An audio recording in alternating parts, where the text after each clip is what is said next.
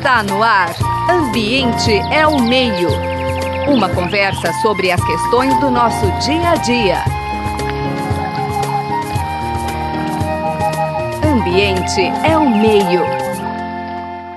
Boa tarde, ouvintes da Rádio USP. Vamos começando mais um programa Ambiente ao Meio. Hoje, com um enorme prazer, vamos receber a arquiteta urbanista. Ela logo vai me corrigir, Luciana Schenck. Um prazer enorme ter você aqui conosco um, para conversar bastante, o tempo possível, nosso programa, a respeito das questões urbanísticas. Luciana, muito obrigado por ter aceito o nosso convite, é um privilégio tê-la conosco. E para iniciar, tem que ser sucinto, senão vai o programa todo. Conte um pouquinho sobre a sua trajetória, por favor. Bom, Marcelo, eu agradeço muito o convite de vocês. É, é, digo bom dia, boa tarde, não é? Para os seus ouvintes é, e também para José, agradeço o convite. Bom, eu inicio a minha carreira fazendo arquitetura e urbanismo lá na FAUSP São Paulo. Depois que eu termino a faculdade, eu já emendo um vestibular e faço filosofia na sequência, mas nessa época eu já estava trabalhando com escritório, tive escritório por mais de 10 anos, e comecei a dar aula nas faculdades particulares e depois consegui essa coisa que é um, um trunfo, que é vir para a Universidade de São Paulo dar aula aqui em São Carlos. Eu digo um trunfo porque é muito bacana a gente poder associar pesquisa e extensão junto com a atividade de ensino. Eu acho que isso é, o, o, de fato, aquilo que funda a universidade pública e a natureza daquilo que a gente faz. Depois disso tudo, eu tenho algumas atividades relacionadas à, à pesquisa, que são específicas dos laboratórios. Eu sou co coordenadora do IB, Quinto Pi Guarani significa o chão que a gente pisa, com o professor Tomás Moreira e que estuda é, profundamente questões relacionadas à política pública. E eu conto para vocês por quê. Porque tem uma hora que a gente cansa de fazer tanto projeto que não se constrói, que não se mantém, e aí você começa a perceber que tudo é profundamente político, não é? E aí a gente vai atrás de estudar um pouco isso.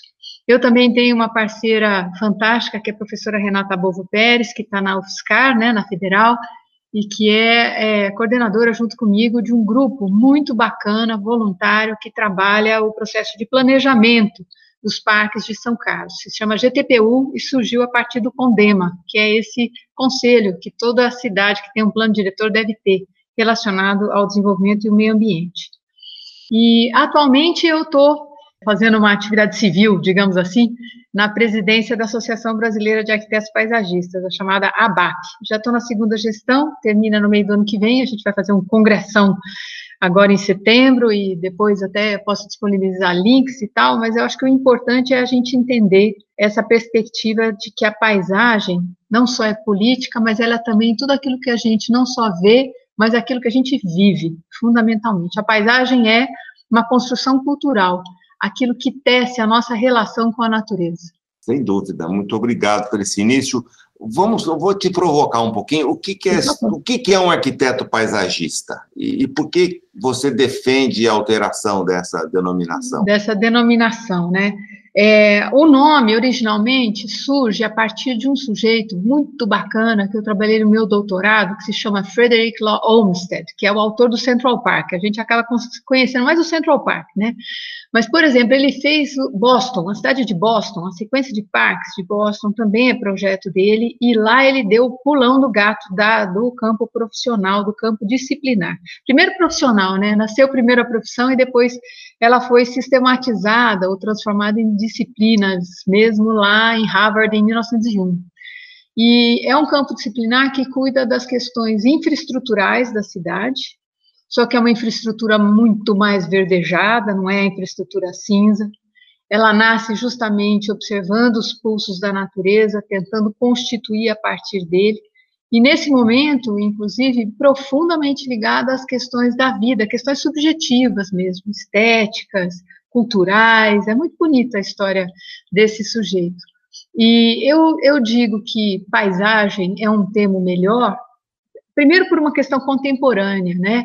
A gente está num momento em que compreender a ideia de paisagem como aquele lugar onde diferentes campos disciplinares podem se encontrar, por exemplo, a ecologia, a geografia, a biologia, as ciências sociais, ou seja, a paisagem é essa complexidade, né, que dá para muita gente navegar junto. E eu acho que essa ideia do junto é que nos interessa, porque a arquitetura é justamente a ideia de pensar a alteração daquilo, pensar um projeto para aquilo, pensar um plano para aquilo. Isso tem que ser em um ambiente interdisciplinar, não é? É, sem dúvida. Vamos, Luciana, Vamos então mergulhar um pouquinho nesses assuntos aí. De imediato, a gente pode constatar que, não só no Brasil, mas no Brasil também, grande parte desses fundos de vale, das avenidas, né, elas são construídas, é, eu sempre comento, Luciana, onde não deveriam, né, que é nas APPs, as áreas de preservação permanente, que tem toda um, uma função ambiental e social a ser cumprida. Então, as avenidas são construídas na APP, que é na beiradinha do rio, quando não retificam o rio, ou até mesmo, aí vem o um requinte de crueldade, né, tamponam o rio, guardam o rio lá dentro. Nós temos exemplos em São Paulo, em Rio Preto, em Ribeirão Preto, é o grande exemplo do que não fazer, etc. Né? Por que isso é tão comum? E quais os problemas decorrentes dessa estratégia de ocupação dos espaços urbanos? Olha que coisa bacana, Marcelo, tentando enlaçar o final daquela pergunta anterior com essa daqui. Quando eu falo paisagista, muitas vezes, ou na maior parte das vezes, a gente entende isso como verdejado, tá? Mas paisagem é um termo alargado, é um termo muito mais uh, complexo, né? Então, vamos pensar que paisagem é também uma compressão temporal. Quando eu olho uma paisagem a 23 de maio em São Paulo, aquele monte de carro, trânsito, duas, duas grandes, dois grandes taludes, né, um de cada lado. O que, que eu estou vendo ali? Eu estou vendo uma imagem que é, são vários tempos juntos ali. Embaixo da 23 de maio tem um córrego que está canalizado e tamponado. Há um tempo, aquilo foi visto como solução para resolver os problemas de mobilidade de uma cidade. À época, nem se falava mobilidade. Mobilidade já é um termo mais complexo e contemporâneo também. Se chamava circulação. Circular é preciso. Então, há um determinado tempo, grandes infraestruturas foram feitas na cidade de São Paulo. O Minhocão é outro exemplo, certo? Que também foi feito e projetado. Esse é o meu mestrado, em um ano. E olha só que interessante. Quando a gente pensa nisso, a gente vê que por que, que foi construído nesse lugar, né? A princípio a gente olha nos dias de hoje e fala que barbaridade, como é que se fez isso? É importante que a gente olhe a história com os, com os olhares daquele tempo. Embora certamente já devesse ter gente naquela época que achasse isso uma barbaridade, esses eram os espaços que de algum modo estavam livres, que sobravam, então, para resolver o problema da circulação, era muito mais fácil retificar o Tietê e colocar as duas marginais, não com afastamento, mas coladinhas no final, na margem do rio, ocupando justamente a várzea do rio. E se a gente é, só dá um, um, um zoom out dessa história, ou seja, se a gente entende que a gente construiu o conflito, a gente não pode colocar a culpa na natureza, não é verdade? Porque se o rio ocupa pelos seus pulsos no ano, né? A gente não tem primavera, verão, outono e inverno com neve. A gente tem com estação de águas e estação de secas. Então, entender que o rio vai ocupar a sua várzea e tirar uma conclusão inteligente dessa história, ou seja, deixar a várzea lá, vivenciar essa diferente paisagem, fruir desse, desse pulso da natureza como uma questão importante cultural né, e de saúde. Eu nem entrei nessa pauta ainda, mas eu vou entrar. É, imagine você que essa questão de fundos de vale acaba trazendo repercussões, às vezes pontuais, quando é feito, porque aquele tempo ainda a agregação e acúmulo da cidade é pequena, quando ela vai se expandindo, esses problemas vão se avolumando. A Luciana mora em São Carlos e, e, tem sido, infelizmente, objeto de uma maluquice total ali no centro, né? Porque retificaram, canalizaram e construíram em cima. Tamponaram, exatamente. Tamponaram, e aí fica o caos. Dizer, a, o rio toma o seu lugar. Não adianta tentar. É, Aquele é o lugar do rio, acho que é essa a questão que você está nos dizendo. É, e, e, com as, só uma coisinha, com as mudanças climáticas, que não é nenhuma invenção de cientista maluco, mas é uma realidade, nós estamos numa secura, né? Vocês estão sentindo esse ar, as queimadas e tudo mais, isso não é uma obra de ficção, isso é um fenômeno que você está vivendo, está difícil respirar. Então percebam que essa ideia de que a gente vai ter essas alterações e vamos ser submetidos a intensos períodos de seca e imensas chuvas, isso vai ficar cada vez mais cotidiano. E aí, o que, aconteceu em São Carlos em novembro do ano passado? Uma chuva que, se você colocar no Google, novembro, São Carlos, pra vocês terem uma ideia, saiu até no Jornal da Nacional. Tinha carro dando pirueta, assim, e muita, muita perda, sempre muita perda. Desculpe. É, é, não, ao contrário, são ilustrações daquilo que você está nos dizendo. Mergulhando um pouquinho mais nisso, Luciana, é, a gente sempre verifica que existe uma legislação já de algum tempo a respeito da urbanização, né? E que então um, o, o, empreendedor imobiliário é, é obrigado, assim determina a lei, que ele deixa pelo menos 20% de área verde, ainda tem as áreas institucionais que vão construir escolas, etc. E o que, que acaba ocorrendo? Essa área verde vai sendo é, ocupada por outras coisas que não área verde, e a avenida que vai ligar esses vários empreendimentos, ela é planejada é, ou involuntariamente deixada exatamente para o fundo de vale. Então a gente fica imaginando, será que essas coisas na lógica desse planejamento urbano não é dada assim como a privatização dos lucros e a socialização dos prejuízos? porque depois é a sociedade toda que vai arcar com essas questões. Como é que você entende essa minha provocação? Então, você sabe, Marcelo, que eu venho, eu venho é, ministrando a, a, disciplina de arquitetura da paisagem, que ainda chama paisagismo, no nosso instituto, mas quem sabe a gente consiga alterar esse nome, porque isso significa uma mudança de cultura. Porque o arquiteto urbanista no Brasil, ele tem, na verdade, várias atribuições profissionais. Uma delas é o chamado paisagismo, ou arquitetura da paisagem. A outra é ser urbanista, porque arquiteto é diferente de urbanista, mas no Brasil a gente tem essa opção de ter tudo junto, é uma profissão generalista. Tem ônus e bônus nessa história. Eu acho que tem uh, um ônus, que é complexo a gente saber de tudo, é difícil, é desafiador saber de tudo, então a gente acaba, de algum modo, como na medicina, se especializando de algum modo. Mas a gente sempre está ali no âmbito de chutar com as duas, como dizem futebol, né? Por quê? Porque a gente faz isso que se chama trânsito de escalas, ou multiscalaridade, também é uma palavra que não existe no português, mas a gente já está adotando a partir das línguas estrangeiras, principalmente o inglês, que é esta coisa que vai do plano até o projeto. Eu tenho várias escalas aí. Para o nosso público entender melhor isso, eu vou tentar fazer uma tradução aqui. Veja lá, usando São Carlos como exemplo, tá?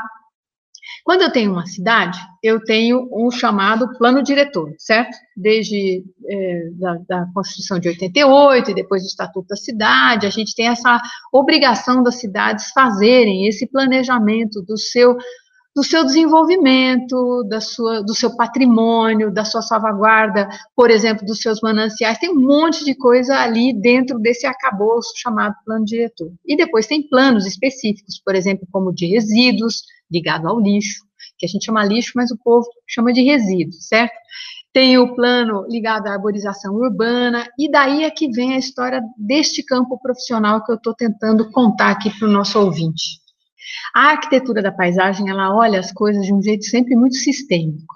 Ou seja, quando a gente olha para um território urbano, a gente está tentando capturar aquilo que é livre de edificação, ou seja, aquilo que não é construído.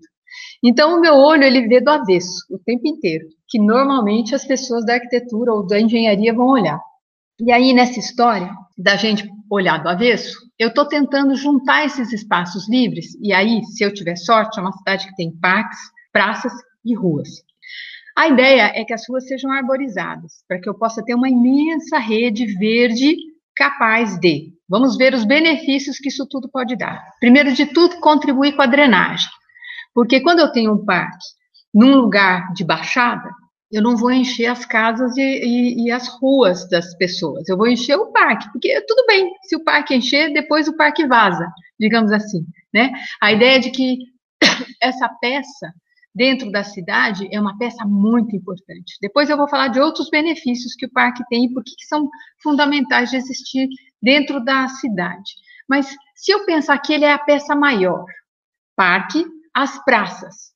Você estava falando das leis urbanísticas que dizem que quando o loteador vai fazer um loteamento, ele tem que dar, doar para o município uma porcentagem de terra pública.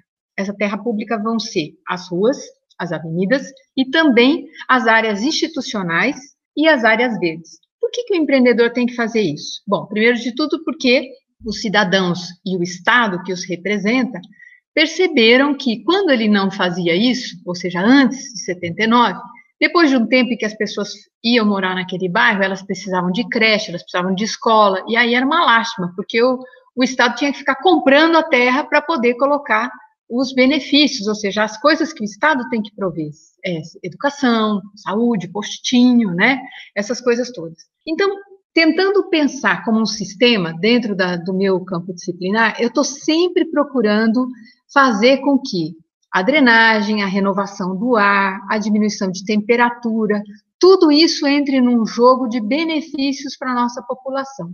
Por quê? Porque a gente precisa de lugar para passear, porque a gente precisa de bom ar para respirar, porque a gente precisa, estou falando com o pessoal de Ribeirão, mas eu acho que a USP é, chega até aqui em São Carlos. Vamos pensar em toda essa região que quase não é quente, não é verdade?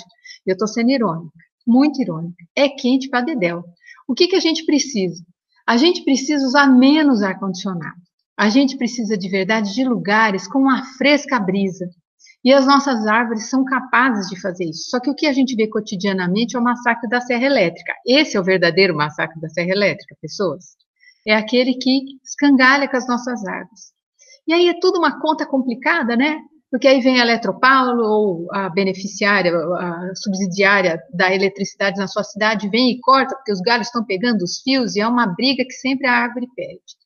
Então, vocês vejam, tudo isso entra dentro do corpo legal, o corpo de leis, e o que está em jogo? Quem é que faz essas leis, e mais do que tudo, como é que a gente faz elas valerem, não é? Então, é, Luciana, e por que, que isso tudo não funciona? Né? Se o empreendedor ou o loteador, ele toda a infraestrutura, na realidade, ele doa, né? Água, energia, Sim. etc. E o poder público, puxa, já faz décadas que ele poderia ter essa ligação, conforme você mencionou, da arborização urbana, das ruas ali, das, com os parques, né? Uma interligação.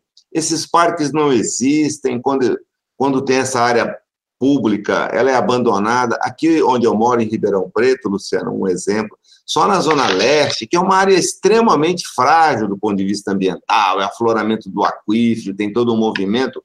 Só nessa região tem mais de um milhão de metros quadrados de área verde pública, ou seja, foram doadas para o município, assim, solenemente abandonada, solenemente. Onde é que está a liga disso? Como é que como é que faz essa ligação e esse processo? Conte para então... gente esse pulo do gato aí. Então, é, não é uma resposta simples. Eu vou tentar delinear aqui algumas coisas. Como é que a gente pensa o território urbano? A prefeitura tem um monte de secretarias. Em geral, um não sabe o que o outro está fazendo, tá? Tá todo mundo dentro da sua caixinha resolvendo a sua coisa, as suas questões, digamos assim. Aí o pessoal vai lá e tem que fazer uma ligação de esgoto. Vai lá, faz um buraco no asfalto, escangalha com a rua, vai embora. É outro pessoal que vai vir fazer o asfalto, certo? Ou o sujeito vai lá e faz a poda das árvores. Aí alguém vai lá e vem fazer a manutenção de outra coisa. O problema é esse. A gente não tem uma secretaria de planejamento que, de algum modo, deu tom das coisas. E, de novo, a gente vai chegar na palavra política. Tá? A gente tem que ter algumas políticas de desenvolvimento, ou uma grande política de desenvolvimento que tem alguns princípios ou valores, e aí a gente começa a destrinchar as ações dessas secretarias, que tem que ser sempre em linha, elas sempre têm que estar conversando umas com as outras. Quando eu digo que eu vejo tudo como um sistema, e eu percebo essas coisas como um sistema, a gente percebe que a ideia de que é, os parques eles estejam abandonados, como você narra aí, a gente pensa, puxa vida, mas que pena, né? Por que, que eles são abandonados? Primeiro de tudo, as pessoas veem esses espaços como um passivo, não um ativo. E vamos explicar isso para os nossos ouvintes também. Ou seja, é uma dor de cabeça um parque. Eu tenho que fazer manutenção nele. Eles não veem como um investimento no cidadão. E os parques têm uma grande potência que não é visível. A gente precisa começar uma revolução cultural. Essa revolução cultural é aquela que instala nos nossos gestores, a partir da pressão da população, a ideia de que o parque não é um luxo, é uma necessidade. E tudo isso soma em menos gasto com saúde, menos gasto com pilulinha, menos gasto assim com regime, né? Esse povo que pressão alta, aquele monte de pirulinha que toma. Então, vamos para o parque? Isso não é um sonho, gente. Isso pode ser uma realidade, porque já tem muito lugar que isso acontece. E, de novo, é uma política pública. Parte das aulas das escolas deveriam acontecer nos parques, porque eles têm fôlego para isso. Ensinar o ciclo da água num parque deve ser muito mais bacana, não é? Bom, a ideia uh, da gente estar conversando aqui hoje era eu contar um pouco esse significado da arquitetura da paisagem dentro da vida das pessoas. Ou seja, não é só o urbanista, em estrito senso, que é uma pessoa que vai pensar muito em índices, em zoneamento, em processos. O arquiteto da paisagem está pensando fundamentalmente nesse sistema de espaços livres e como fazer com que a cidade tenha acesso a ele. Tá? Eu acho que é, a gente tem que fazer com que a população conheça bons exemplos, para que ela diga para os senhores políticos: olha, eu voto em você se você fechar com essa questão, porque ela, para mim, é importante. Entenderam? Sem dúvida. Luciana, para a gente fechar, infelizmente o programa já vai terminando. Uma questão, é, boa prosa, tempo boa.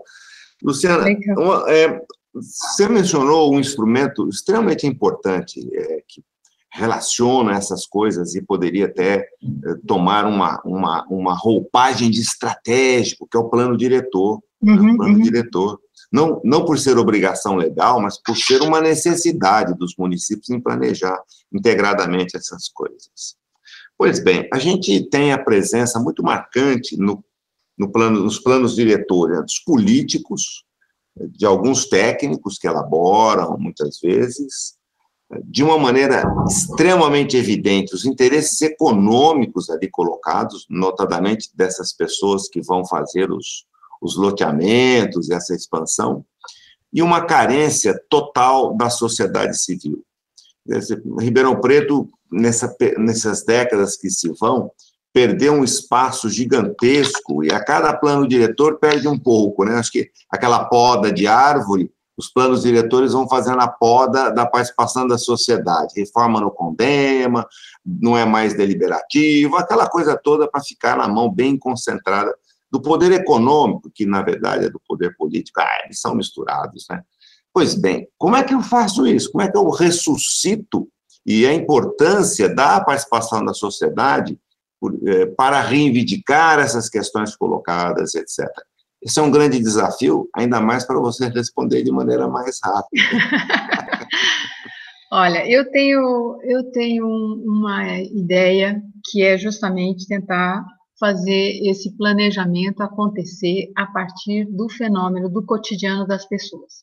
Então, lógico que tem uma peça que é profundamente técnica, por exemplo, essa que a gente elabora. Aqui em São Carlos, a gente está batalhando pelo CIPAM, que é justamente uma espécie de cartografia-chave, onde os espaços livres é, são construídos em diferentes camadas. Então, tem uma camada que é legal, a camada da PREM, da PP, etc, etc. Tem uma camada que são os espaços livres da cidade, como as praças, que também tem uma marca pública em cima deles. Se, e os rios, sem dúvida nenhuma, são espaços livres. A grade de ruas são espaços livres, as suas ilhas, a qualidade da ilha, se ela é pequena, se ela é larga. Na hora que eu fecho esse sistema, eu começo a tentar construir justamente essa ligação geral para pensar drenagem, passeio, diminuição de temperatura, essas outras coisas que eu falei antes. Eu acho que tem uma questão de revolução cultural aí que está não só nas pessoas, no nosso cidadão, entender que ele precisa de, é, pedir por esses espaços, exigir por esses espaços, mas também uma elaboração mais, mais uh, profunda, que é conseguir fazer com que o mercado compreenda que ele ganha também com essas questões. Porque não é possível, por exemplo, que a Associação Comercial de, de São Carlos ela se sinta satisfeita de ter um centro enchendo até o talo da cabeça de, sempre, sempre, né? Ou seja, quantas vezes já se teve que reconstruir o estoque? Quem é que fez essa conta? Né? De quanto já se perdeu? De quanto asfalto teve que se, ser refeito? Será que a gente não consegue entrar num outro movimento de experimento? A gente tem que experimentar em alguns lugares, porque eu acho que a vivência desses lugares será revolucionária. Isso não é um papo romântico, isso, na verdade, é algo que está ligado a experiências que estão acontecendo em outros lugares. Colômbia, mas eu também poderia ir para o primeiro mundo, Suécia, Noruega, dá até raiva, esses lugares, desculpa, né, falar assim, mas é, é as coisas estão num ponto em que é, o Estado consegue dizer para o mercado ou para a iniciativa privada, olha, vocês vão até aqui, a partir daqui passa a existir uma troca. E eu acho que é um ponto em que todos ganham, porque essas pessoas habitam essas cidades. Você vai para os lugares, por exemplo, quando você tem dinheiro, passeia, passeia pelos parques, acha tudo maravilhoso, fala, puxa vida, por que, que não podia ser assim aonde eu moro? Então, é essa pergunta que eu acho que a gente tem que fazer para todos os cidadãos, porque não é possível a fragilidade ambiental ter também a fragilidade social sobre ela, que é o que a gente acaba tendo, não é? É tudo tão, tão perverso como é que a gente vira essa chave e começa a construir uma sociedade de fato mais feliz, não é? Quando eu falo essas coisas, as pessoas falam: "Nossa, ela vem a professora romântica". Mas eu conto para vocês. Eu acho que existe uma carta chamada Carta da Paisagem, que está lá no site da BAP, pendurada no site da BAP. É só entrar e ler. É impressionante como os países, principalmente os latino-americanos, almejam ser serem felizes. É isso. No fundo, é, é o que a gente está aqui para ser feliz, né? Luciana, infelizmente, nosso tempo se esgotou, mas certamente haverá novas oportunidades para a gente dialogar e você ter a, passar para nós essa visão tão interessante e oportuna, bastante oportuna para os tempos atuais. Pois bem, o programa Ambiente ao Meio de hoje teve o prazer de conversar com a professora do IAL, Instituto de Arquitetura e Urbanismo da de São Carlos, olha, eu já ia falando da escola de engenharia, porque foi né, Luciana? Foi 2010, desde 2010 somos instituto. É, é, é, muito justo, né? tem um voo próprio. Tanto Luciana Schenck, gostaria também de agradecer imensamente os trabalhos técnicos do Gabriel Soares, sem os quais a gente não faria essas edições, também das nossas valorosíssimas estagiárias, a Suiane Luiz Azenha, Natália Stephanie Silva, José Marcelino e eu, que temos aqui o privilégio de conversar com essas pessoas maravilhosas que nos atendem. Luciana, muito obrigado, até uma próxima. Eu que agradeço, obrigada a todos. Você acabou de ouvir Ambiente é o Meio. Produção e apresentação: José Marcelino e Marcelo Pereira. Música tema: Evandro Navarro. Sonoplastia: Mário Valdo Avelino. Ouça também este e outros programas em www.ribeirão.usp.br.